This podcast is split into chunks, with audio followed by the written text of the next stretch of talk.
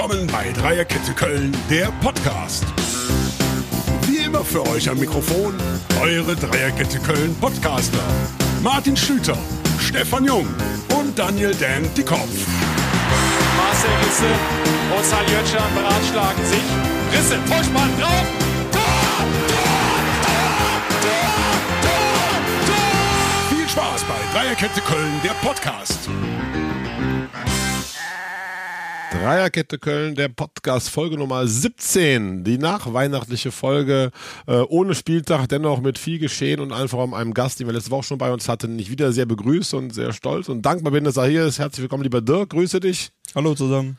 Und Stefan, weihnachtlich, du hast gar nicht zugenommen. Ja, boah, also Schön Pullover sagen. Wie, ja, versuchst du ein bisschen zu kaschieren, was man Weihnachten wieder so alles verdrückt hat. Geht's dir gut, Stefan? Doch, alles gut überstanden und ähm, freue mich jetzt, dass hoffentlich ein besseres Jahr 2022 insgesamt folgen wird. Nicht fußballerisch, aber dass wir. Driss irgendwann mal hinter uns lassen. Das ist ein guter Wunsch. Wieder erstmal ganz große Genehmigungswünsche an den Dan. Ja. Äh, auch frohe Weihnachtsgrüße noch. Schade, dass du heute wieder fehlst. Wir denken an dich. Du bist sehr hier dabei äh, in diesem Raum und in unseren Gedanken und diesem ganzen Format hier. Und ich bin sicher, bald sitzen wir wieder zusammen hier. Ganz liebe weihnachtliche Grüße.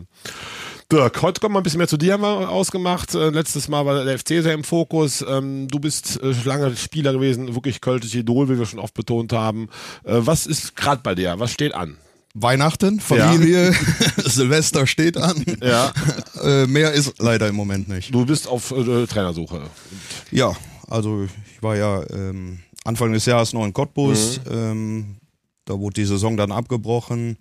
Und mit den ganzen Gegebenheiten, die einfach da stattgefunden haben, sind wir dann gemeinsam zu dem Entschluss gekommen, dass wir die Zusammenarbeit beenden, obwohl ich dieses Jahr hätte noch Vertrag haben können. Aber das hat alle nicht weitergebracht. War auch schwierig damals im Lockdown, glaube ich, ne? alles, das Gesamtpaket war einfach schwierig, ohne da jetzt Cottbus irgendwelche Vorwürfe zu machen, sondern diese Gesamtsituation war einfach ähm, nicht so, wie wir uns das alle vorgestellt haben, mit allem drum und dran, was da eine Rolle gespielt hat. Äh, dementsprechend haben wir den Vertrag zum 30.06. dann auslaufen lassen. Ja, und jetzt wünsche ich mir natürlich in Zukunft äh, schnellstmöglich mal wieder an der Seitenlinie zu stehen. In der zweiten, dritten Liga ist so das, wie soll ich, Beuteschema, wo du hin möchtest? Oder bist du da nach allem offen grundsätzlich? Wo ich hin will, das ist noch eine Etage höher. Ne? Ja, Aber richtig. äh, man muss ja realistisch bleiben. Ne? Und man, ich merke halt auch gerade wieder, wie schwierig es ist, einfach im Trainerjob äh, Fuß zu fassen. Äh, ich meine, an, es gibt viele arbeitslose Trainer auf dem Markt. Ne? Sobald irgendwo eine Stelle, äh, ob das jetzt Regionalliga, ambitionierter Regionalligist ist, Drittligist oder, oder selbst Zweitligist, sobald da eine Stelle frei ist, äh, stürzen sich 50, 100 Trainer da drauf und ja, da ist schon, schon schwierig, sich da so zu positionieren, zu platzieren, dass man äh, am Ende dann auch äh, genommen wird. Also das wäre jetzt tatsächlich auch mal wirklich mal meine Frage. Wie, wie habe ich mir das vorzustellen? Ähm, also es ist ja jetzt keine Stellenausschreibung unbedingt irgendwo äh, im Netz, so nach dem Motto, Trainer werden gesucht hier und hier und hier, wir erwarten das und das Profil. Also geht man dann von sich aus auf die Vereine zu oder wartet man, dass irgendwann ein Telefon klingelt oder eine E-Mail reingeht? Gibt's einen hast du einen Agenten? Berater, genau, Ja. hast du einen Agenten, Berater? Ja. Wie, wie, kann man sich Ähm, das, das vorstellen? läuft natürlich sowohl, dass man sich selber aktiv dort meldet oder aber auch über den Berater. Weil im Idealfall ist es natürlich immer so, dass der Verein sich bei, bei einem Trainer meldet, weil dann merkst du schon mal, dass das Interesse halt groß ist. Ähm, ich habe seit gut anderthalb Jahren äh, einen neuen Berater, habe meinen langjährigen Berater, den Manfred Simon, den ich zu Spielerzeiten, aber auch jetzt bis vor anderthalb Jahren auch äh, zu meinen Trainerzeiten äh, als mein Berater und Manager, väterlicher Freund dann irgendwo hatte, ähm, haben wir uns getrennt, ähm, weil der Mann ja einfach leider im Fußball jetzt auch nicht mehr so im Thema drin ist, wie das noch vor 10, 15 Jahren der Fall war, als er noch einer der wichtigsten Sponsoren bei Fortuna Köln war mit seiner Lidl-Gruppe. Ähm, Deswegen habe ich mich da neu aufgestellt mit dem äh, Dr. Professor Markus Buchberger, der kommt aus Dortmund, Ja. hat sich spezialisiert nur auf Trainer, ähm, Beratertätigkeiten, ähm, hat unter anderem den, den Olaf Jansen von Viktoria Köln, Uwe Neuhaus, Jos Lukai, ähm, Hildmann von Münster, äh, Koschinat von Saarbrücken, ähm, hat acht oder neun Trainer aktuell, möchte maximal zehn haben. Die spielen auch in unterschiedlichen Ligen. Ähm, auch vom Anforderungsprofil anders als ich jetzt vom Typ her bin, deswegen passt das auch und brauche ich auch nie Bedenken zu haben, dass er vielleicht einen anderen Trainer dann bevorzugt äh, und mich dann hinten äh, dran stehen lässt. Aber Fakt ist nun mal so, dass ich aktuell der einzige Trainer bin in seinem Klientel, die, äh, der keinen Job hat. Ähm, und er sorgt dann eigentlich dafür, dass, dass er im Idealfall auch frühzeitig schon erkennt, in welchem Verein vielleicht in absehbarer Zeit was passieren könnte. Dementsprechend nutzt er entweder sein Netzwerk über, über Bekannte, äh, um sich dort äh, einzubringen, oder aber geht dann wirklich auch den offiziellen Weg und man schreibt mal eine E-Mail und mit, mit einem kleinen Lebenslauf von mir. Mhm, okay. Ja. Du warst ja in Saarbrücken extrem erfolgreich. Ähm, Das ist jetzt, wie lange her? Da hilft mir zwei Jahre, zweieinhalb Jahre? Jetzt genau zwei Jahre, ja, letztes Jahr, also vor zwei Jahren im Dezember. Genau, der FC noch Pokal geworfen, ne? Äh, Genau, Im Oktober. genau. Und dann, glaube ich, als Tabellenerster, ne? Ja, Äh, das war, das war schon eine harte Nummer. Ich war ja dreieinhalb Jahre in Saarbrücken da, mit dem Ziel natürlich aus der Regionalliga Südwest ähm, aufzusteigen in die dritte Liga. Ähm, Im ersten Jahr muss man sagen, komplett neu aufgestellt, der SFC Saarbrücken, äh, 15 neue Spieler, neuer Trainer, neuer Sportdirektor, neuer Geschäftsführer, neuer Vizepräsident. Also alles war neu. Äh, dieses erste Jahr wollten wir nutzen, um eine Basis zu schaffen, ähm, um im zweiten Jahr aufsteigen zu können sind im ersten Jahr Dritter geworden, Saarland-Pokalsieger, also war relativ erfolgreich, war in Ja. Ordnung. Ähm, Im zweiten Jahr haben wir dann das gemacht, was wir, was wir uns auch vorgenommen haben, haben die Mannschaft punktuell verstärkt mit drei, vier äh, wirklich guten Neuzugängen nochmal, so dass wir dann am Ende der Saison auch mit elf Punkten Vorsprung Meister geworden sind. Leider ist es ja für alle die, die es nicht wissen, in diesen Regionen, in der Regionalliga so, dass du ähm, nochmal Aufstiegsspiele machen musst, auch als Tabellenführer. Völlig bekloppte Regelung. Als Meister, als Meister der Regionalliga mussten wir dann in die Relegation gegen 60 München. Haben ja leider dort nicht unsere Ziele erreichen können. Ja, war schon, waren schon zwei bittere Spiele gegen 60 München. Das Hinspiel hatten wir bei uns zu Hause. Ähm, in Völklingen muss man sagen, also ich bin auch der einzige Trainer, der in Saarbrücken nie ein Heimspiel hatte. Wir haben zu der Zeit, weil das, weil der Ludwigspark äh, umgebaut wurde, äh, Ist eigentlich jetzt fertig? Doofe Frage. Jetzt ist er fertig, okay. genau. Mittlerweile ist er fertig, aber wir haben dreieinhalb Jahre in Völklingen gespielt, in einem halben Stadion, also kein richtiges Stadion, sondern ja. Besserer wirklich- Dorfplatz, ne? Ja, mit, mit, einer, mit einer Tribüne und ein paar Stehplätzen drumherum.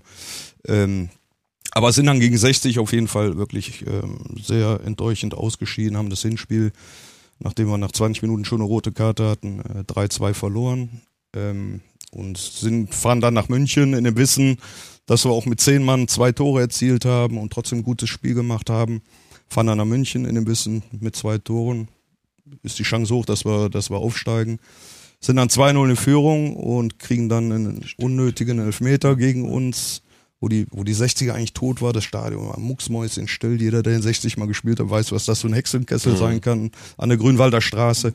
Ja, kriegen dann auf jeden Fall das 2-1, äh, mussten somit auch wieder, wieder ein Tor Klar, erzielen. Auswärtstore, die hatten Auswärtstorregelung, ähm, haben dann alles nach vorne geworfen, kriegen kurz vor Schluss dann das 2-2, haben dann nochmal einen Lattenschuss sogar.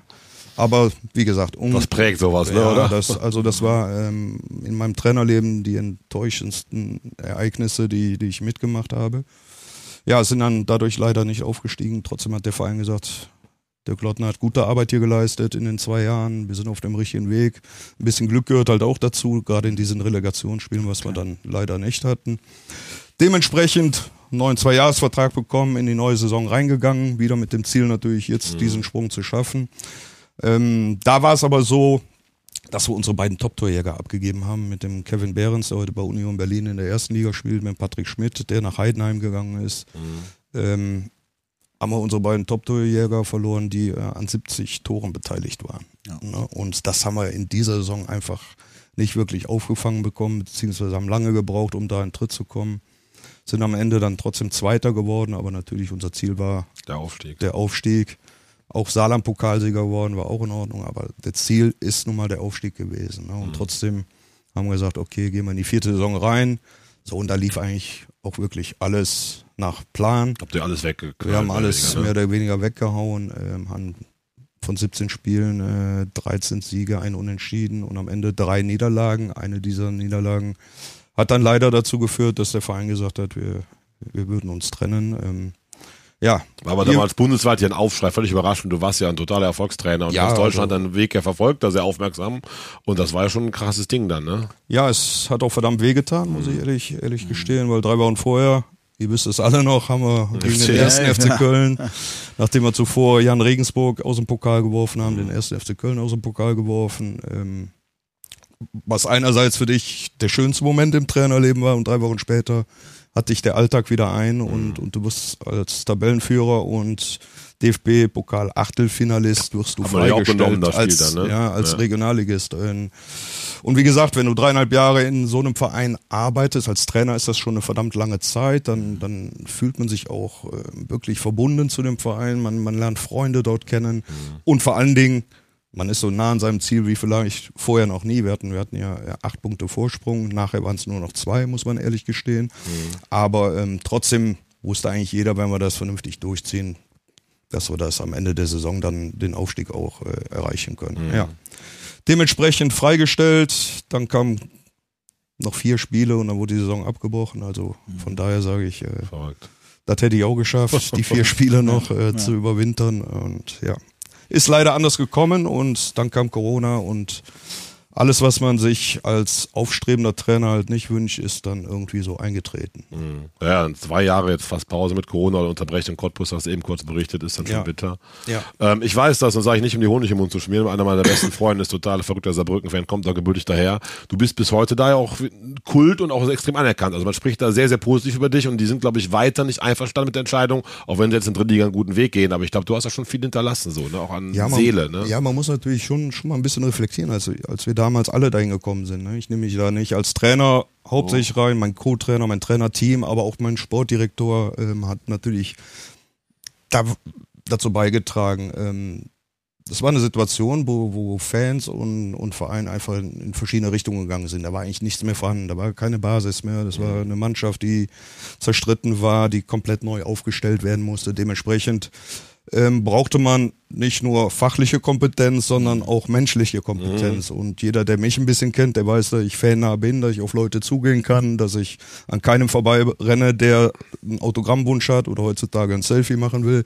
Ähm, dementsprechend ähm, waren unsere Aufgaben A, natürlich diesen sportlichen Erfolg hinzubekommen, aber auch B, wieder so eine Fannähe herzustellen. Und da muss man sagen, äh, haben wir in den Jahren wirklich hervorragende Arbeit gemacht. Ergebnisse stimmten auch. Ich bin heute der längste Trainer, der je beim ersten FC Saarbrücken gearbeitet hat, nach dreieinhalb Jahren. Ich bin der Trainer, der ähm, die meisten Siege hintereinander eingefahren hat. Ähm, ich, ein Punkteschnitt in dreieinhalb Jahren von 2,18. Also jetzt nicht mal nur von einer Saison, wo du mal eine, eine gute Mannschaft hast, wo es glücklich läuft, ne, Lauf hat, in ne? dreieinhalb Jahren 2,18 Punkteschnitt. Das musst du erstmal finden, der so einen Absolut. Punkteschnitt hat. Nichtsdestotrotz führt es jetzt dazu, dass dass ich auf Arbeitssuche bin. Ja, klar. Also, so Ja, ehrlich Was in der Branche, sein. aber glaube ich auch, man muss das wissen, dass das passiert. Das passiert ja auch total Natürlich. Star-Trainern. Du bist jetzt, sag mal, die, Ebene zweite, dritte, vierte Liga vielleicht. Da ist das ja gang und gäbe. Man muss das in Kauf nehmen irgendwie, ne? Das gehört definitiv mit dazu. Ne? Mhm. Und hinzu kam halt auch Corona, was die Sache natürlich deutlich erschwert hat. Du konntest ein Jahr nicht irgendwo mal ins Stadion gehen oder, oder hospitieren oder sonstige Dinge machen, Mhm. wo du einfach mal eine Präsenz auch herstellen kannst und, und eine Nähe aufbauen kannst, auch zu Vereinen. Und dementsprechend ist das alles schwierig gewesen. Aber du guckst, wie ich dich einschätze, Saarbrücken weiter wohlwollend und drückst den Jungs doch die Daumen, dass die, Ja. meinst du, sogar aufsteigen können oder das ist so hochgegriffen? Also grundsätzlich muss ich erstmal sagen, habe ich lange gebraucht, äh, um das zu verdauen, Ja, weil es ja. letztendlich mein Aufstieg war. Und wenn es mein Aufstieg wäre, wäre ich heute Trainer beim ersten FC Saarbrücken, da bin ich fest von überzeugt, ne? weil eigentlich alles so geebnet war. Ich war beliebt, ich hatte sportlichen Erfolg, ich bin mit dem Präsidium super ausgekommen.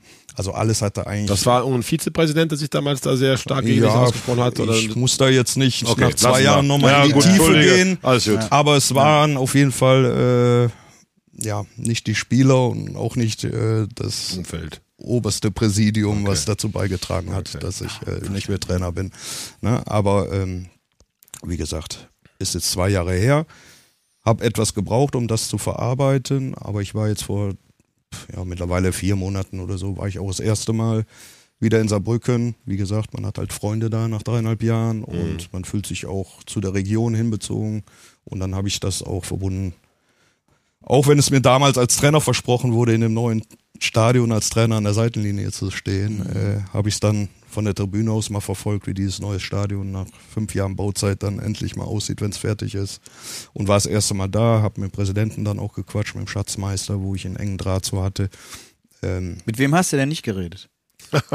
äh, mit jemandem, der jetzt nicht mehr da ist. Ist nicht mehr da? Ach Gott, das ist doch noch schlimmer. Da, wer war dein Nachfolger als Trainer damals, Dirk? Ähm, ähm, ähm, ähm, hier, Paderborn, ich komme gerade nicht. Schubert. drauf. Nee, nee, Ja. der jetzt in. Paderborn ist. Ach so. Ähm, Ja, na, boah. Jetzt erwischst du mich.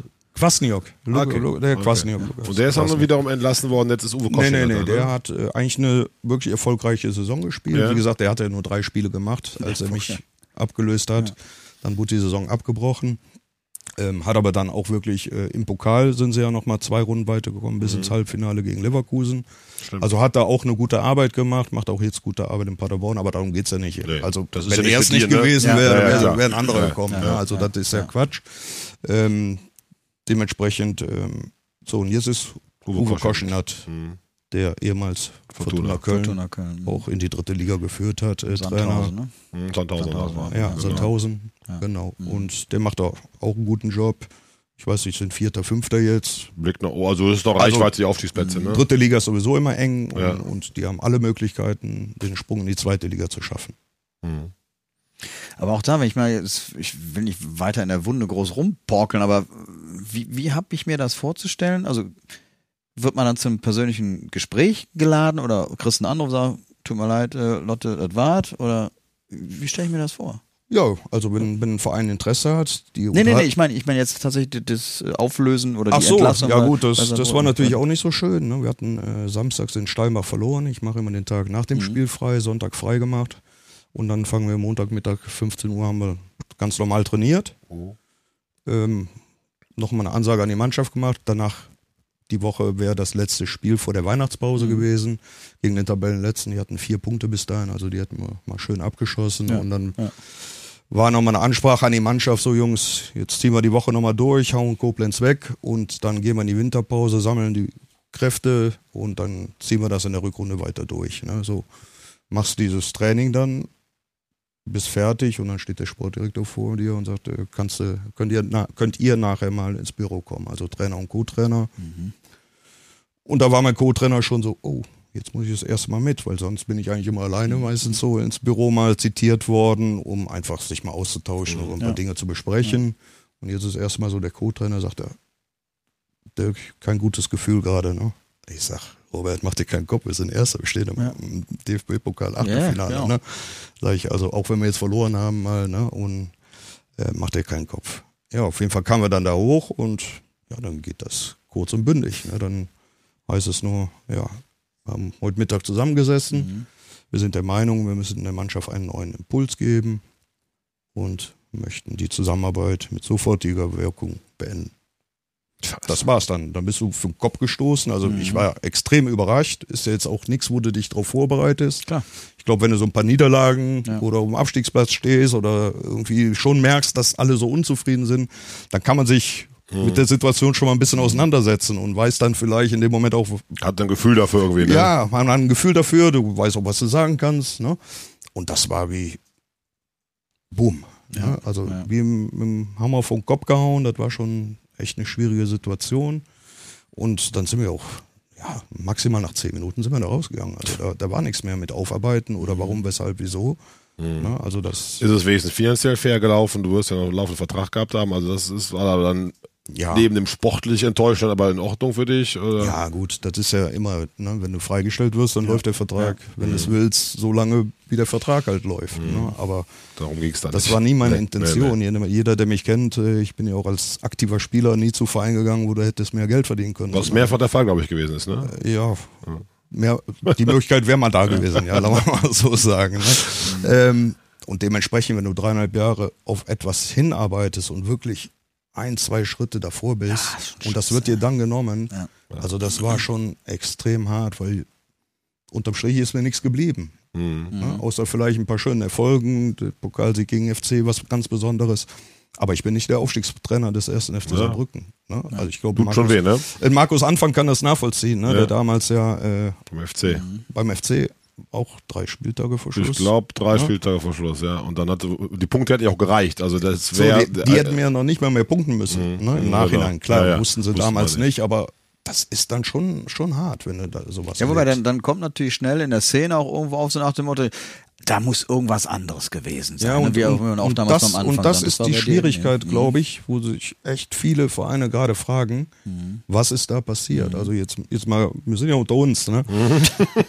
also mich haben schon drei Vereine gefragt oder drei Leute, mit denen ich mal in Gesprächen war, äh, aus Vereinen. Hast du die Präsidentenfrau gevögelt? Ja, ja. Ne, weil Mhm. die stellen sich ja auch die Frage, was ist da passiert? Mhm. Sportlicher Erfolg kann es nicht sein. Äh, Alkoholiker ist er auch nicht. Äh, keine Ahnung was. Mhm. Ne? Ähm, irgendwas muss ja da im Umfeld passiert sein. Und ich kann diese Frage einfach nicht beantworten. Ich sage, es ist nichts passiert. Ne? Außer der Tatsache, dass der Verein vielleicht Angst hatte, dass wir auch im vierten Jahr diesen letzten Schritt Aufstieg nicht Mhm. hinbekommen. Ne? Aber auch diese klare Aussage habe ich vom Verein nicht bekommen. Bis heute nicht. Ja, ätzend. Das heißt also, es hängt dir schon so ein bisschen äh, Ja, es, hinterher, ne? ja weil es es sind Folgeschäden Ja. entstanden, Ja, muss ja, man ganz genau. ehrlich Ja, klar. sagen. Ja. ne? Ich Du hast wär- einen guten ich wär- Job gemacht, ne? Ich wäre der Aufstiegstrainer Ja, gewesen, ja. ich wäre jetzt Drittligatrainer Ja, oder ja. zumindest in der letzten Saison wäre ich Mhm. schon mal als Drittligatrainer in die Saison reingegangen und am Ende vom Lied stehst du heute hier bis arbeitslos. Mhm. Ne? Also so ehrlich kann ich Ja, schon sein. ja. Das- Ich finde das sehr reflektiert, wenn du darüber sprichst. Ja, Also auch also, für dich, finde es ich. hätte das- ganz anders laufen können. Ja. Ne? Aber es hätte auch damals schon unter Frank Schäfer beim ersten FC Köln anders laufen können. Wenn der. Frank gesagt hätte, wir ziehen das durch und halten die Liga. Ja. ja, Ne? Und vielleicht ein Volker Finke nicht unbedingt Sportdirektor gewesen wäre. ja, und nicht diese Macht gehabt hätte. Ja. Ja, da sprichst du was an, da hatte ich nicht auf meinem Fragenzettel, aber äh, das war damals eine persönliche Sache von Frank Schäfer, der nicht mehr konnte, wollte, oder war der Volker Finke ihm zu viel reingerätscht? Für dich ja wirklich mega bitter. FC, DNA pur, bist Co-Trainer, man hat eigentlich eine sportliche gute Zeit, ne? also war ja tolle Heimspiele dabei Ey, gewesen. super Zeit. Ja. Martin, wir wir- bis heute noch sieben Heimspiele hintereinander gewonnen. Das hat bis heute Mhm. Mit kein Trainer ganz, geschafft. ganz großartigem Fußball teilweise. ne? mit Das war richtig ja- geilem Fußball, mit Spielen gegen Bayern München, wo wir zur Halbzeit 2-0 zurücklagen Ja. und noch 3-2 gewonnen haben. Also da waren auch erster schon, schon geile, geile Erlebnisse dabei. Und ähm, der Frank hat einen super Job gemacht. Ich habe super zu ihm gepasst. Ähm, wir waren anerkannt bei den Fans. Ne? Total, Der sportliche Erfolg war ja auch da. Bis dann äh, ja natürlich immer diese Machtkämpfe dann im Hintergrund wieder stattfanden, weil Volker Finke mit Frank Schäfer nicht konnte. Ähm, jeder mit jedem irgendwo ein Problem hatte, beziehungsweise Finke mit Frank Schäfer ein größeres Problem als andersrum. Ähm, das hat dann dazu geführt, dass der Frank, und der hat immer im Sinne des Vereins gedacht, drei Spieltage vor Schluss oder vier gesagt hat, Dirk, ich, ich glaube, aufgrund dieser Gesamtsituation sehe ich in Gefahr, dass wir doch die Klasse nicht halten können. Ne? Und das hat dann dazu geführt, dass der Volker Finke dann die letzten, ich glaube, drei Spiele waren es, dann Mhm. Ja, ja. gemacht hat. Ja. Wo wir dann den, genau, wo wir dann die Klasse gehalten haben, obwohl wir ein Dreivierteljahr wirklich Top-Arbeit gemacht haben und Total. Aber, ja. Das war ja auch nicht, also explizit Gefahr war da, war jetzt nicht komplett akut, aber, glaub, aber die Frank- Mhm. Tendenz plus der Tatsache, dass dann auch innerhalb der, der Mannschaft wieder Grüppchen entstanden sind, weil ja, weil jeder dann halt zum Sportdirektor rennen konnte, Mhm. der unzufrieden war. Ne? Und, nur auf der Tür da hatte dann, ne? und Frank hat dann wirklich auch wieder im Interesse des Vereins damals Wahnsinn. gedacht, also ich sehe die Gefahr, dass wenn, wenn das hier nochmal ein bisschen die nächste Niederlage, dass das ganz auseinanderbricht. Und deswegen Mhm. Sehr ist er dann da für sich zurückgetreten und hat gesagt, das will ich nachher nicht auf meinem Fähnchen stehen haben. Mhm. Und dementsprechend ähm, werde ich jetzt die Reißleine ziehen. Ja, das hat dann dazu geführt, dass wir die drei Spiele konnte ich schon noch zu Ende machen. Aber äh, vorgesehen war ich ja schon, war ja schon, dass ich ähm, eine feste In- Institution als Co-Trainer beim ersten FC Köln werden sollte. Ja, das hat damals Michael Mayer schon für mich vorgesehen gehabt, ähm, bis ich dann mit Frank da hochkam. Ja, und dann ist es halt so, dass ein neuer Sportdirektor immer wieder neue Ideen hat. Dann ist Zarle Solbacken geholt hat, glaube ich, ne? War das der Nachfolger Genau, von Solbakken und äh, Patrick Weiser als Genau. U16-Trainer, als Co-Trainer gemacht hat. Ja. Wahnsinn. So war das damals. So war das damals. Aber ihr habt einen FC, also die Saison war damals ja wirklich eine gute Saison. Also ihr glaube ich auch ganz am Niedergang übernommen nach der hin, in ein paar Ja. Spielen Hinrunde, ne? Den Soldo abgelöst. Genau. Und wie du eben sagtest, die Heimspiele, also ich habe das in Erinnerung gegen Mainz, Hannover, äh, Werder Bremen nacheinander, Ja. sehr überzeugend alle weggefackelt. Das war schon richtig guter Fußball, ne? Ja, ja, also eigentlich war es ja nur übergangsweise gedacht, Mhm. ähm, dass wir da einspringen, aber der Erfolg kehrt halt sofort ein und wie das dann so ist manchmal in diesem Geschäft. Ja, wird dann erstmal so weitergemacht und, und das war halt eine tolle Zeit auch. Außer mit Frank Chef halt Kontakt Ja, noch? ja, ja. Wir telefonieren Der ist in regelmäßig. Düsseldorf, ist er noch, ne, oder? Ist äh, NLZ-Leiter bei Fortuna Mhm. Düsseldorf. Ähm, hat die Fortuna mittlerweile da auch im Nachwuchsbereich richtig gut aufgestellt. Die haben ein neues NLZ-Zentrum da bekommen. Mhm. Also auch da hat er viele positive Dinge in die Wege geleitet, ähm, dass die Düsseldorfer nicht nur mit der ersten Mannschaft konkurrenzfähig sind, sondern auch, ich glaube, die U17 ist Tabellenführer gerade in, der, in der Bundesliga, U19 ist gut dabei, zweite Mannschaft Zweite Mannschaft, sehr stark für ist gut Zweitligisten. dabei, ne? ne? Ja. Für, für eine Zweitvertretung schon eigentlich immer wieder hoch und runter gegangen, die jetzt mittlerweile im zweiten oder dritten Jahr stabil in der Regionalliga Mhm, West total. aktiv. Also von daher, äh, Frank macht einen guten Job auch da in Düsseldorf. Ja, sei ihm auch zu gönnen. Da war er damals Absolut. auch beim FC über Jahrzehnte im Jugendbereich eine absolute Institution. Ne? Ja. Wären Absolut. denn äh, solche Jobs auch alternativ für dich denkbar oder sagst du, nee, ich möchte wirklich da an der Linie und Also natürlich, äh, ich werde jetzt auch nicht jünger, ich werde nächstes Jahr 50, jetzt im März ist es schon wieder soweit. Ne? Da steht die nächste Null schon wieder an. Ah, nee, Ähm, noch. aber natürlich beschäftigt man sich äh, mit diesen Themen jetzt in dem Alter. Die jungen Trainer kommen nach. Ähm, es wird immer schwieriger, sich zu positionieren und trotzdem ist es einfach mein Ding, natürlich irgendwie aktiv an der Mannschaft auch äh, mitzuarbeiten. ne? Ich war als Spieler immer ein Teamplayer und war es als, als Trainer eigentlich auch. Ähm, Gerade wenn du auch beim FC im Nachwuchsbereich, da geht ja auch vieles über Team im Nachwuchsbereich. Ne? Und ja, von daher ähm, macht man sich viele Gedanken, wo der Weg jetzt hinführen wird. Äh, Fakt ist, dass es natürlich jetzt mal weitergehen muss. Ne? Und das wünsche ich mir schon jetzt gerade fürs neue Jahr, dass ich da wieder eine Aufgabe bekomme, wo ich Freude dran habe, aber wo man natürlich auch das nötige Kleingeld verdienen kann. Und wenn es natürlich dann äh, nochmal mit dem Herzen verbunden ist, dann setzt das dem Ganzen nochmal ein i-Tüpfelchen auf. Wir drücken die Daumen auf jeden Fall, Stefan. Ja ne? klar, natürlich. Aber, aber Danke. was mich tatsächlich auch noch dann interessiert in so einem ganzen Zusammenhang, jetzt zum Beispiel die dreieinhalb Jahre in Saarbrücken oder die kurze Zeit in Cottbus, wie läuft das alles mit der Familie? Ja, da habe ich Also- zum Glück zwei Mädels an meiner Seite, die da wirklich äh, mich zu 100 Prozent unterstützen. Äh, habe ich Ihnen auch schon mehrfach gesagt, gerade der Sarah, meiner Frau. Ähm, ohne die ging das gar nicht. Also Saarbrücken, also man, man muss schon Vertrauen zueinander haben. Man, die Liebe muss stark sein. Ne? Und du brauchst echt eine Familie, die das auch mitmacht. Und ähm, Sarah macht das mit, meine Tochter macht das mit. Und Der Tochter ist wie Alltag? die ist jetzt 13 geworden. Okay. Ja, und, und in Saarbrücken war es ja noch relativ einfach. Ne, Sarah kam alle zwei Wochen nach Saarbrücken gefahren. Freitags oder Samstag zum Spiel, ist dann bis sonntags geblieben mit der Kleinen und sind dann wieder nach Hause. Zweieinhalb Stunden maximal Autofahrt. In einer Region, die auch echt schön ist. Also das Saarland kann ich wirklich jedem nur empfehlen, mit der Nähe zu Frankreich. und so. Schöner als Cottbus. Ja, also das war ja noch einfach. Ne? Trotzdem dreieinhalb Jahre ist schon eine lange Zeit. Ähm, die musst du erstmal hinbekommen, ohne dass die Familie Schaden äh, erleidet. Ne? Aber ja. das gehört leider zum Trainerjob auch dazu. Und wie gesagt, da hatte ich hundertprozentige Unterstützung. Sarah regelt alles, was neben dem Platz passiert und ich kann mich auf meinen Job konzentrieren. So, Cottbus war mit Sicherheit eine schwierige Nummer, 700 Kilometer, ne? aber se- selbst die sieben Monate, die ich dort nur war, ähm, wir hatten ja auch nur sieben oder acht Spiele, war Sarah viermal da. Also auch da eigentlich zu jedem Spiel der Schienen, zu jedem Heimspiel ähm, immer hundertprozentige Unterstützung und ja, nur so kann sowas auch funktionieren, ohne dass das nachher eine Trennung Ja, das ist, ist, ist ja etwas, was man sich selber so als Fan auch gar nicht immer so bewusst Absolut, macht. das sieht ne? man nicht, ne? Ist ja nicht normalerweise klar, wenn jetzt irgendwie der, der Mann oder die Frau, was weiß ich, irgendwo anders tätig ist, dann ist sie von Montags bis Freitags oder eher weg und am Wochenende kommst du nach Hause. Das geht ja beim Fußballer nicht. Ja. Also von daher äh, ist das, sind das so Dinge, die man sich gar nicht so bewusst macht, ne? was, was da alles auch dranhängt. dann, Ja, ja, ne? bei uns bricht, ne? also das Wochenende bricht halt auch mal weg. Ja, genau. Ne, dementsprechend gerade, wenn du Kinder hast, ist das Ja. natürlich noch Ja. mal schwieriger, Ja. weil Ja. Wann kannst du Zeit mit Kindern verbringen? Eigentlich nur am Wochenende, weil andere Zeit sind die in der Schule. Ja.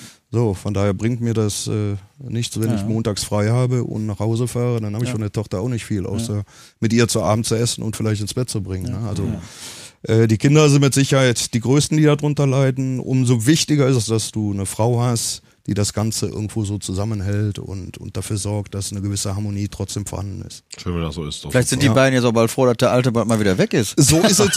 Wir laden die so Sarah ist mal hier ein. Stefan, glaub mir eins, genau so ist es auch mittlerweile. Ne? Also bei aller Liebe, bei aller äh, Zusammenhalt und, und ja, ja. so sehr man sich auch freut, sich regelmäßig wieder zu sehen und normale Abläufe im, im Alltag zu haben, umso mehr sind wir aber auch gewohnt, immer wieder mal voneinander getrennt zu sein. Ich rede jetzt nicht von Wochen, aber dass man so ein, zwei Tage, das hatte ich ja früher als Spieler auch schon immer, ne, dass du am Wochenende aufgrund von Auswärtsspielen über Nacht mal weg warst. Ne?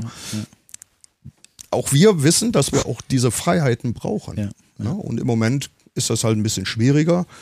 Ähm, aber ich hoffe, wie gesagt, dass, dass sich das bald auch wieder ändern wird. Ja, toi, toi, toi auf jeden Fall. Ja, Danke. Daumen. Kurze Rückschau nochmal zu dir als Spieler, Dirk. Äh, Du weißt, das habe ich ja schon oft gesagt, ist auch wirklich wahr. Ich war mal großer Fan deiner Spielkunst. Ähm, Du hast jetzt sehr über dein Trainerleben äh, erzählt. Du warst ja wirklich sehr, sehr begnadet und auch, wie soll ich sagen, hast im FC sehr, sehr viel gegeben.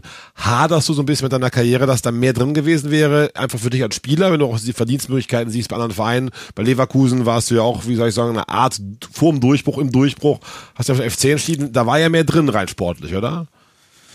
Ja, weiß man natürlich nie so ganz genau. Ne? Wo hätte der Weg vielleicht nochmal hingehen können, wenn du vielleicht äh, dich nochmal mehr in den Arsch getreten hättest und nochmal mehr für deine, für deine Fitness äh, getan hättest. Ähm, B, sag, kann man auch immer wieder sagen, genau darum bin ich ja das, was ich heute noch bin. Ne, so eine, äh, also immer authentisch, äh, fannah, äh, Identifikationsfigur, trotz allem noch beim ersten FC Da Köln. muss ich kurz äh, eingrätschen, der will es wahrscheinlich gar nicht hören. Er war letzte Woche Gast bei mir. Das war sowas Authentisches, Grades. Die Leute kamen reihenweise, wollten Selfies machen, wollten auf ein Bier einladen. Er konnte nicht alle Bier trinken, logischerweise. Ja, ich glaub. Aber so eine Persönlichkeit, die Köln auch bindet, in so einem Kölschen Brauhaus, Dirk Lottner und einfach nur positiv. Und das kriegt der Dirk eigentlich mit, wie viele Leute, oh, der Lottner, super Typ, super Fußballer. Also das ist, spricht wieder sehr für dich als Person einfach auch, wenn du so getragen wirst, die Menschen das so positiv sehen. Also war ich echt tief beeindruckt, wie die Menschen dich auch nach vielen, vielen Jahren in Köln auch derart im Herzen haben. Ne? Ich kenne das ja vom Tim. Also wenn er beim Großroter Hof ist, ist er. Ne? Das Heimspiel, ne? Ja, wie gesagt, es gibt einem manchmal vielleicht mehr fürs Leben, Total. als vielleicht jetzt äh, in, in seinen ähm, aktiven Zeiten äh, fünf verschiedene Vereine zu durchlaufen und, und, und vielleicht auch ein paar Euro mehr zu verdienen, als, als sowas zu erleben, wo du dein Leben lang was von hast. Total, kann ich äh, beipflichten. Aber rein sportlich darauf zurück. Ich bin der Meinung, bei Leverkusen wäre es nicht zum FC in die zweite Liga gewechselt, hättest du in der damals sehr erfolgreichen Zeit durchaus mit einer Ära prägen können, oder? Bei Lev. Ja, bei Leverkusen ist aber einfach War nicht dein Ding. auch Sport, nee, nee, gesundheitlich und sportlich nicht optimal gelaufen. Also man muss ja wissen, ich kam von der kleinen Fortuna zum großen Bayer Leverkusen, wo ja 20 Nationalspieler gespielt haben. Ne? Und ich komme als Fortuna. aber viel mehr. Fans gab es da aber auch nicht. Nein, auch nee, auch damals gab es noch nicht wirklich Fans, aber es war trotzdem ein Verein, der herausragende Nachwuchsarbeit Ja. immer geleistet hat, die eigentlich, und so ehrlich muss man auch sein, immer einen Schritt im ersten FC Köln voraus sah, wenn nicht sogar zwei Schritte. Das hat sich im Jugendbereich aber geändert, muss ich immer Mittlerweile im. Nachwuchsbereich deutlich geändert, ja, keine Frage. Aber nochmal, Kalli hat damals dafür gesorgt, nach dem Bußmann-Urteil, hatte mit Löring verhandelt, die kan konnten sich ja eigentlich gut. Ne? Aber ja ein Schlag so ein bisschen, So, aber, aber beim Thema Lottner ist Kalli dann wirklich straight geworden. Also sagt, den wollen wir jetzt dieses Jahr haben. Ob auch da hin oder her, der kommt dieses Jahr zu und so. Und Leverkusen war damals der einzige Verein, der auch gesagt hat, wir gehen diesen Weg, selbst wenn wir vor Gericht gehen müssen, aufgrund dieses neuen Bosmann-Urteils, was damals gefällt wurde, ein, zwei Jahre vorher. So, und dementsprechend habe ich dieses Angebot dann dankend angenommen, weil irgendwann habe ich schon gemerkt, mit der Fortuna in die erste Liga aufzusteigen, werden wir nicht schaffen. Du warst damals 23, 24? 24. Ne? Ich habe das sechs Jahre versucht, war Fortuna war ja auch immer mein Herzensverein. Ich habe ja die ganze Jugend bei der Fortuna eigentlich gespielt. War ja selbst für den FC in sechs Jahren zweite Liga bei Fortuna nie gut genug. Also mich haben sie ja oft genug beobachtet, aber immer mit der Erkenntnis, reicht nicht, wird uns nicht weiterhelfen. Ne? Ja. So, und dann gehst du nach Leverkusen. So, und jetzt nochmal wieder auf das Thema Bayer Leverkusen zu sprechen kommen. Ich gehe in die Sommervorbereitung, muss direkt am Knie operiert werden. Also, das war nicht gut, musste dann im September, Oktober nochmal operiert werden. So, da war die Hinrunde schon mal vorbei. Dementsprechend, bis du das aufgearbeitet hast als Zweitligaspieler plus zwei Operationen innerhalb kürzester Zeit, ist die erste Saison schon mal weg. Und Christoph Daum hat immer wieder versucht, mich auch in die Mannschaft zu drücken. Ne? Also weil er schon gemerkt hat, der kann was, hat er mich immer wieder versucht. So, und dann im zweiten Jahr habe ich die ersten Spiele von Anfang an gemacht. Und dann ist die ganze Saison aber nicht so optimal angelaufen, wie, wie Bayer Leverkusen sich das gewünscht hat. Und dann bist du halt leider, und so ehrlich muss man sein, auch einer der ersten, der dann wieder aus der Mannschaft geschoben wird. Ne? Wenn du den Anspruch hast von der Bank in die Anfangsformation, dann musst du auch liefern. So. Und da habe ich nicht so geliefert, wie es sich gehört, um den Anspruch zu haben, Stammspieler zu sein. Und B, ähm, ähm, war es dann so, dass der mannschaftliche Erfolg dann auch ausgeblieben ist. Ne? Und ja, ab dem Tag an war das, ich weiß nicht, vierter, fünfter Spieltag, keine Ahnung, saß ich nun auf der Bühne. Ne? Und Christoph Daum hat wirklich kein Wort mehr dann mit mir gewechselt. ne? Und weil, aber so ist Christoph Daum auch immer gewesen. So die, die gespielt haben, plus der harte Kern drumherum, war für die die wichtigsten Personen. Das waren seine Ansprechpartner. Wie gesagt, und dann war ich halt nur auf der Tribüne und dann habe ich für mich gesagt, das will ich jetzt nicht unbedingt. Und Und hat dann, der FC doch irgendwann angerufen. und dann habe ich das Glück gehabt, dass mein ehemaliger Trainer bei Fortuna Köln Sportdirektor beim ersten FC Köln war. Und das war der Hannes Linsen. Und der wusste, was ich kann, der wusste auch, was ich nicht kann. Bernd Schuster damals Trainer, erstes Zweitligajahr, wissen wir alle, wie das verlaufen ist. Boah, das kam ist ich dann gruselig teilweise, ne? kurz vor der Winterpause dazu, nachdem schon vieles im Argen war. Und ähm, aber Hannes Linsen hat damals dazu beigetragen, dass ich zum ersten FC Köln kommen konnte, endlich zu dem Verein, wo ich irgendwann auch wirklich mal spielen wollte. Und äh, Kali hat es dann auch zugelassen, mit allen Widerständen. Er hätte mich Hat er gerne nämlich viel nach schwer Stuttgart, wahrscheinlich, nach ne? Gladbach, nach Hamburg. Der sagte, ich, du bleibst in der ersten Liga, du kannst dann in die zweite Liga zum FC, Jon, das kannst du nicht tun. Und ich so, ich will zum FC, das ist mir dressial, ich will jetzt da spielen. Na. Und na, nach hin, vielem hin und her, weil dem FC damals finanziell auch nicht gut ging als Zweitligist, als Absteiger, haben die dann ein Abkommen getroffen, was beidem irgendwo gerecht wurde und ja, dann hat das seinen Weg genommen. Und dann hattest du deine sportlich beste Saison, oder? Also die glücklichste auch so mit allem. Der als Aufstiegsjahr unter Lien war doch wahrscheinlich schon sehr, sehr groß. Ja gut, erstmal kam ja noch äh, die, das enttäuschende Rest. Mit ja, Schuster, diese das- Saison ne? unter Ja, ja, Schuster. ja, Ne? Bis Wobei du damals auch einen gewissen Schub gegeben hast. Es wurde schon besser. Ich war damals schon bekloppt genug, alle Spiele zu sehen, damit Ja. hier wo kam schon so ein bisschen es, Ordnung es rein, wurde besser, mal, ne? aber die Mannschaft hat halt einfach nicht zusammengepasst, ne? mit allen Querelen, die innerhalb einer Mannschaft so immer wieder stattfinden in solchen Phasen. Mhm. Ähm, ja, und dann kam Ebert Lien und dann ging's los. Ne? Und dann muss man sagen, haben wir schon eine sehr erfolgreiche Zeit auch unter Ebert Lien gehabt. Absolut. Das war ein tolles Aufstiegsjahr. Aber Ja. sehr früh eigentlich war man fast durch und dann hat er wirklich auch die zweite Liga sehr dominiert. Ne? Ja, also fußballerisch äh, herausragendes Jahr. Wir haben ja, ich, jeder, der da zu der Zeit im Stadion war, wir haben ja jeden aus dem Stadion gekloppt, egal Absolut. ob der Tabellenzweite oder der 15. kam. Kurz vor Weihnachten, glaube ich, ziemlich genau. Cottbus war dann mal Zweiter, ich glaube 4-0. Ja, dermaßen. Nürnberg 6-1, Äh, Bochum 3-0, also das alles so klare, klare Spiele. War eine tolle Truppe damals. Wirklich Mit schöner dir, Fußball. Ojikwe, Christian Ja. Timm und so weiter. Ne? Ja. Ja gut, das ist immer gut Voraussetzung. Ne?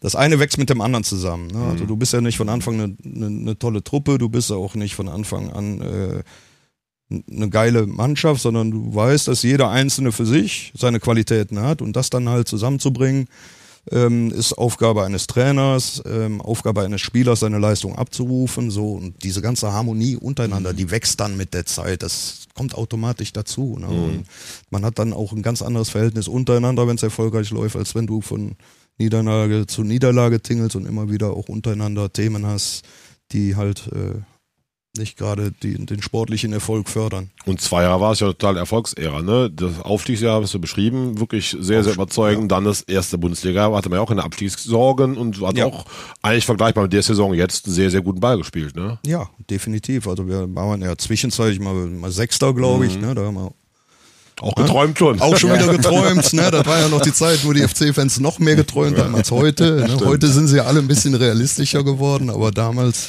äh, um die 2000er-Wende, da waren ja noch viele dabei, die echt noch erfolgreiche Zeiten des Ja, ja. FC Köln miterlebt haben. Ne? Und das Da hat sich dachte man, ja jetzt sind sie wieder da. Das jetzt wieder, 20 ne? Jahre weiter auch wieder etwas neutralisiert und anders entwickelt, was ja auch gut ist, ähm, wo ich mich auch immer wieder gegen wehre, dass die Ansprüche der Fans einfach so hoch werden. Das ist ja heutzutage meiner Meinung nach gar nicht mehr so, nicht so. wie noch äh, vor 20, 25 Jahren, wo jeder noch gesagt hat, eigentlich sind wir äh, mindestens mal oberes Drittel erste Liga. Das ist vorbei. Das Klischee ist da, man nimmt sich ein Genau. bisschen selber auf den Arm durchaus auch, ne? Genau. aber man kann schon besser einsortieren als damals, Genau, ne? ich. und ne? das ist das, was ich, was ich äh, zuletzt auch mal geäußert habe. Auch da finde ich, könnte sich der Verein ein bisschen mehr positionieren und einfach sagen, nee, wir, wir sehen das alle realistisch und wenn ihr die Fans im Stadion fragt, die heute in die Stadien gehen, dann denken die eigentlich mittlerweile fast so wie wir. Natürlich träumt man immer von mehr, keine Frage, aber die Realität hat schon Einzug gehalten und die wissen ganz genau, dass wir im Moment in einer Phase des ersten FC Köln uns befinden, wo es darum geht, Abstiege zu verhindern und in einem gesicherten Mittelfeld zu landen. Und das ist äh, dann auch eine erfolgreiche Saison, wenn es dann so kommt. Ich habe da noch abschließend zu deiner Vita eine Frage. Sein der Stefan hat noch was auf dem Schirm. Äh, es gab damals immer gerade vom Boulevard auch sehr geprägt das Klischee der Lebemann Dirk Lottner und der Asket Ewald Lienen, der dir auch gerne die Kippe verbieten wollte und das Bierchen nach ähm, Spiel. War das wirklich so oder war das eher so eine klischeegeladene Boulevardgeschichte? Ja gut, er hat es ja nicht nur mir verboten, der hat Aber du hast allen Spielern. Für dir hat am meisten wehgetan. ähm, ja, auch noch ein paar anderen auch noch. Ne? ähm, ja gut, Ewald war halt extrem in allen Dingen. Ne? Er war extrem in dem, was er von dir sportlich äh, gefordert hat, ne? auf dem Platz. Er war aber auch extrem, was so neben dem Platz angeht. Ne? Und, und das hat natürlich dann ähm, mit der Dauer der Zeit irgendwann nicht nur bei mir, sondern auch bei allen anderen Mannschaftskollegen für Reibungen äh, gesorgt. Diese Reibungen haben dann dazu geführt, dass man immer wieder mehr Themen untereinander hatte äh, und dann auch ein bisschen Distanz nachher beim Misserfolg zum Trainer aufgebaut hat.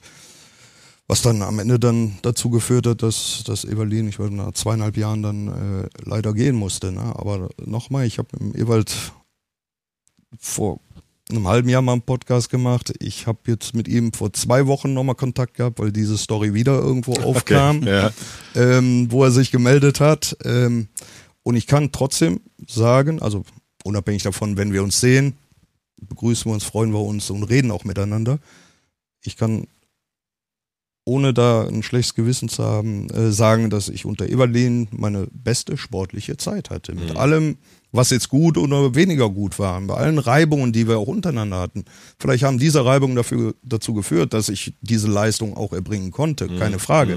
Ne? Und auch im Ewald habe ich gesagt, ich bin jetzt auch Trainer. Ich sage, ich habe viele Dinge von dir mitgenommen. Ne? Wie ich das bei jedem Trainer sowieso mache, aber bei Ewald, vielleicht weil ich dann auch schon wieder was älter war und reifer war und man viele ne? Dinge auch nochmal anders sieht, ganz viele Dinge vom Ewald mitgenommen. Und das habe ich ihm zuletzt nochmal gesagt. Und, und wie gesagt, bei allem, was wir damals auch an Reibungen hatten, kann man trotzdem sagen, hatten wir beide eine sehr erfolgreiche Zeit beim Essen. Total. Absolut. Ja. Danach kam Funkel. Ja. Wie hast du ihn als Trainer wahrgenommen? Auch sehr positiv. Ja, Funkel ist natürlich ein ganz anderer Typ. Ne? Der Funkel ist halt ein Typ, der sich gerade die erfahrenen älteren Spielern ranzieht und denen ganz klar sagt, klar, eure Leistung muss stimmen, aber ihr seid auch dafür verantwortlich, was in der Kabine passiert. Ne? Also er lässt die Dinge laufen und seine Empathie der Mannschaft gegenüber, jedem Einzelnen, seine Wertschätzung jedem Einzelnen gegenüber, das ist die Stärke von Friedhelm Funkel immer gewesen. Ne? Dass er es immer geschafft hat, eine Mannschaft hinzustellen, die Mannschaft war, eine Hierarchie zuzulassen. Und das hat, glaube ich, äh, Friedhelm Funkel immer wieder ausgemacht. Mhm.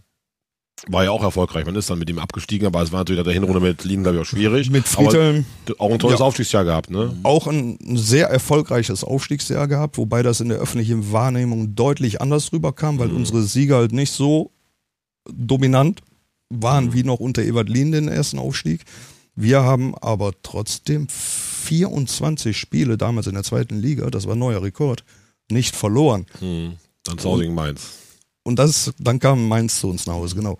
Und trotzdem, wir waren ja Tabellenführer, alles. Und trotzdem, das habe ich wie heute vor mir, stand dann in der Kölner Express, bitte verliert wieder mal, aber schenkt uns endlich wieder schönen Fußball. So weit war dann dieses Echt? Denken damals schon. Also Siegen hat schon nicht gereicht, ne? sondern du musstest auch noch schön und für die, für, die, für die- Fans euphorisch Fußball spielen. Ne? Das stand gar nicht mehr nachher im Mittelpunkt, dass wir aufsteigen, sondern da ging es darum, auch noch schön aufzusteigen. Mhm, Wahnsinn. Ne? Also so hatte sich dann nach dem ersten Aufstieg das wieder verändert. Ne? Und, aber unter Friedhelm, wie gesagt, 24 Spiele, glaube ich, umgeschlagen. 25 war, glaube ich, dann Mainz oder 24 Ja, war, war. Mainz. Sehr erfolgreich. Ähm, unter Friedhelm Funkel auch diese Zweitligasaison bestritten. Und ja gut, leider danach das Jahr wieder. Und das war die. Fahrspielzeit dann, ne? Dann ist äh, Funkel entlassen worden, dann kam Koller, ne? Dann kam Marcel Koller, ja. Und ich glaube, das haben ja alle Beteiligten nachher auch, selbst Andreas Rettich zugegeben, dass das Nicht der falsche Schritt war. Ja. Na? Also unabhängig davon, dass er Lukas Podolski entdeckt hat. Ne? Entdeckt hat er ihn ja nicht. Jeder im Verein wusste ja, Das dass da einer im. Nachwuchsbereich steht, der uns mittelfristig äh, hier äh, sehr viel Freude bereiten wird. Aber Koller war halt derjenige, der damals, als er kam, dann sind wir ja ins Trainingslager nach Hennef gefahren, ein paar Tage, ähm, den Lukas Podolski halt mitgenommen hat. So, und deswegen heißt es, er hat ihn entdeckt. Entdeckt, ja. entdeckt hat den. Ja. Ganz andere. Ganz sicher. Und da wurde es für dich sportlich schwieriger äh, bei Koller oder wie? Ich habe es gar nicht mehr so in Erinnerung, ehrlich gesagt. Warst du noch Stammspieler in der Bundesliga bei Koller? Ja, ne? Na ja, anfangs ja, aber auch da bei Marcel Keller, Koller war ja auch so, das erste Auswärtsspiel 4-0 in Bochum verloren. Ne? Also, ähm, dass der sportliche Erfolg eigentlich von Anfang an nicht so da war, wie sich der Verein das erhofft hat, um dann auch die Klasse halten zu können. Dementsprechend gab es dann immer wieder die Reibungspunkte Dirk Lottner und ja. Kapitän und dann saß er auf der Bank und dann hat das natürlich auch in der öffentlichen Wahrnehmung nochmal einen anderen Stellenwert, als wenn jetzt Hinz oder Kunz mal auf der Bank sitzt. Ja, du warst Ich- damals das Idol der Mannschaft, ne? Ganz Ja. wie die Kölner. Ist ja, so. Und trotzdem muss ich sagen, meine Leistung war ja in der Saison auch nicht toll und ich hatte da überhaupt kein Problem mit, aus Leistungsgründen mal auf der Bank zu sitzen. Mhm. Ne? Aber trotzdem gab es nochmal so ein paar andere Gründe dann, glaube ich, im Umfeld, die dazu geführt haben, dass ich öfter mal auf der Bank saß. Ne? Und dementsprechend war das natürlich schwierig nachher und äh, ja, mit dem Abstieg kam dann auch die Situation, dass wir gesagt haben, ähm, hier müssen wir jetzt einen Cut machen, weil Marcel Koller auch in die, vorgesehen für die neue Saison war. Da habe ich dann gesagt, da tue ich mir jetzt nicht mehr an zum Ende meiner Karriere. Ja. Da bist du nach Duisburg gewechselt.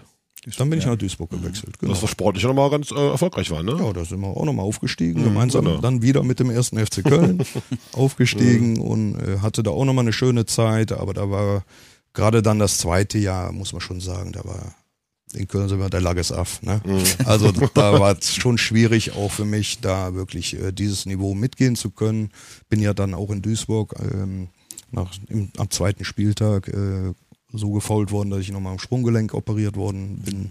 Ne? Und das alles so mit 33 Jahren, das steckst du dann nicht mehr so weg. Und dementsprechend, ähm, wie gesagt, erste Jahr aufgestiegen, aber im zweiten Jahr habe ich dann auch nicht mehr die Rolle gespielt äh, in Duisburg, die, die ich eigentlich die Zeit davor gespielt habe. Dirk, die Zeit rennt uns davon. Wir haben schon Ja, wieder das überzogen. stimmt. Oh 1,46. Ich habe Ich warte jetzt Füllung, ne? Ja, aber es ist auch mega interessant. Ich, und Stefan, wir hören dich auch gebannt zu. Ich gerade sagen, ich kaum was gesagt, einfach nur nicht zugehört. FC-Geschichte und so viel Ja. DNA der Liga Ja. und mit dir ist. Und es ist einfach, du erzählst es ja immer sehr packend und sehr authentisch. Trotzdem muss und will ich langsam zum Ende kommen, weil unsere Hörer sind diese 45 Minuten gewöhnt, die wir schon letzte Woche und heute mit dir beide mal nicht einhalten. Aber ist ja auch gut so. Aber kurz die abschließende Frage noch. Ähm, du hattest damals den Wunsch, schon Trainer zu werden, als es so Richtung Karriereende ging bei Duisburg und die letzten Jahre FC. Also wie ist dann der Werdegang? Gar nicht. Dann, gar nicht? Gar nicht. Dann erzähl. Also ich habe mich null eigentlich als Trainer gesehen, aber ähm, den letzten Vertrag, den ich beim ersten FC Köln abgeschlossen habe, äh, unter Hannes Linsen, ähm, war ja auch eine Zeit, wo der FC nicht so viel Geld hatte. So, und wo findet man irgendwo einen Kompromiss? Hat der Verein gesagt, pass auf, wir können jetzt nicht so viel zahlen, um vielleicht mit anderen Vereinen mitzureden, aber wir bieten dir einen Dreijahres Anschlussvertrag an, unabhängig davon, wo du deine Karriere und wann du deine Karriere beendest. So, und das war für mich dann auch der Punkt, warum ich beim ersten FC Köln damals auch nochmal unterschrieben habe. Ähm, aber die Funktion war noch nicht festgelegt. Ist ja klar. Da, da war ich, da war ich 30. Krass. Ne? Also War aber was viel passiert- war für dich. Ja, ja, ne? genau. Ne? Aber was passiert in vier, fünf Jahren, das weiß ja keiner. Ne? So, und äh, dementsprechend, ja, habe ich dann nach dem zweiten Jahr Duisburg gesagt, so, der Körper macht auch nicht mehr mit, wie ich ja gerade schon mal erzählt habe. Und ich gehe jetzt auch nicht nochmal noch mal in die zweite Liga und eier hier nochmal rum und da nochmal rum, sondern jetzt will ich auch zum ersten FC Köln wieder zurück und dann gucken wir mal, in welche Richtung das da gehen kann. Aber völlig offen, mit welcher Aufgabe. Ne? Und Michael Mayer war dann damals derjenige, der irgendwie einen Job für mich finden musste. ähm, hat auch eine Zeit gedauert. Ja. Und dann bin ich im ersten Jahr ähm, Co-Trainer der zweiten Mannschaft geworden ähm, unter dem Christoph John. Okay. Mhm. Ja. Und so bin ich dann in diese Trainerschiene Co-Trainer, reingerutscht. Ne? War natürlich dann für die jungen Spieler, war das natürlich schon geil, dass der Dirk Lottner jetzt der. Co-Trainer ist. Ne? Da konntest du denen ja auch noch einiges zeigen und, und auch vermitteln. Ähm, aber das hat dann auch im ersten Jahr dazu geführt, dass ich gesagt habe, oh ja, das kann man schon Spaß machen. Ne? Dann Mhm. habe ich meinen, meinen ersten Trainerschein gemacht und dann von Jahr zu. Jahr hat sich das weiterentwickelt, bin dann im zweiten Jahr äh, Trainer der U17 Bundesligamannschaft geworden ne? und dann hat das alles seinen Lauf genommen. Äh, habe meinen B-Schein, A-Schein und meinen Fußballlehrer innerhalb kürzester Zeit gemacht. Ja, und so bin ich da eigentlich mehr oder weniger reingerutscht, Reingerutscht. aber nicht gezielt äh, mit, dem, mit dem Vorhaben, Trainer werden zu wollen.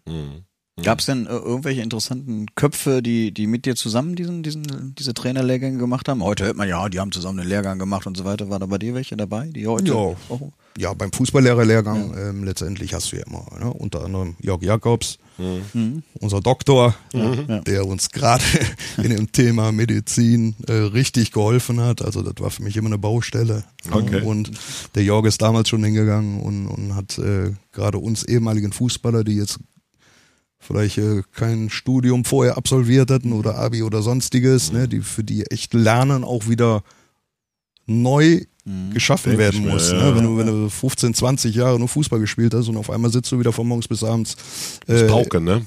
im Stuhl und musst zuhören und, und lernen. Ähm, Gerade das Thema Sportmedizin war für uns echt schwierig. Und der Jörg hat damals äh, auch nach den, nach den offiziellen Unterricht sich immer noch mal ein, zwei Stunden Zeit genommen und uns das auf einfachem Weg erklärt. Oh, gut. So wie es ein normaler Mensch oder ein normaler Arzt in der Praxis dann auch macht und nicht in der Tiefe mit den Fachbegriffen, ne, was für uns dann böhmische Dörfer sind. Also Markus Babbel, Christian Ziege, äh, Thorsten Lieberknecht, Harry van Lent. Also da waren, da waren viele, viele äh, Ja. gute Typen dabei, ehemalige Spieler, auch heute gute Trainer dabei. Also das hat, was das angeht, schon Spaß gemacht. Stefan, hast du eine Abschlussfrage, Dirk? Noch Nee, das war sie Ende? eigentlich gerade. Äh, ja, wir müssen ja tatsächlich auf die Uhr gucken, das stimmt. Ja.